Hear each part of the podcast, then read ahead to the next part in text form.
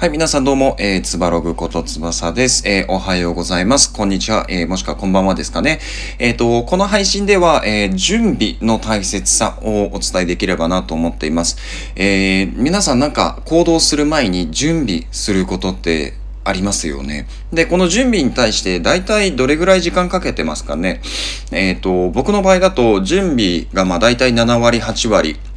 えー、行動自体が、えー、2割、3割ぐらいっていうのをバラン、を目安に、えっ、ー、と、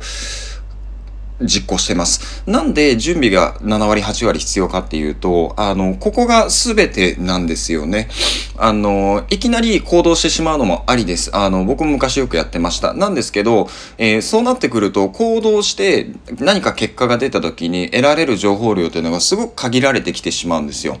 何かというと、えー、僕は準備の段階によく、えー、シミュレーションみたいなことをしています。例えば、シナリオ A のパターンだったらどういう結論に行き着くのか、シナリオ B の時だったらどういう結論に行き着くのか、C だったらどうなるのかっていうのもどんどんどんどん考えていって、で、えっと、まあ、極端な話、A の中で、例えば分岐点があって、えー、このパターンでこういう風に言ったら、こういう結論にきつくとか、あとは、えー、このパターンで、例えば発信をしている人が別のコメントをしてきたら、このパターンにきつくとか、そういった、まあ、ちょっと細かいシミュレーションみたいなところもしているんですね。で、えっ、ー、と、これをすることで、僕の、なんだろうな、えー、まあ、結果を分析する力っていうのはすごくこう養えているんじゃないかなと自負しています。えー、それこそですね、仕事を始めたばっかりの時、まあ新卒の時ですね、もう本当にただひたすらやる、量をこなすだけ、えっ、と、間違いではないと思うんですよ。なんですけど、あのそこから2ステップ、3ステップ、えっ、ー、と、成長していきたいっていうのであれば、やっぱり準備の段階で、えっ、と、いろんなシミュレーション、想定をする必要があると思うんですよ。で、えっと、実際にこのシミュレーション、えー、準備7割、8割をするようになってから、あのー、結果から学べる量っていうのが変わってきました、僕は。で、その、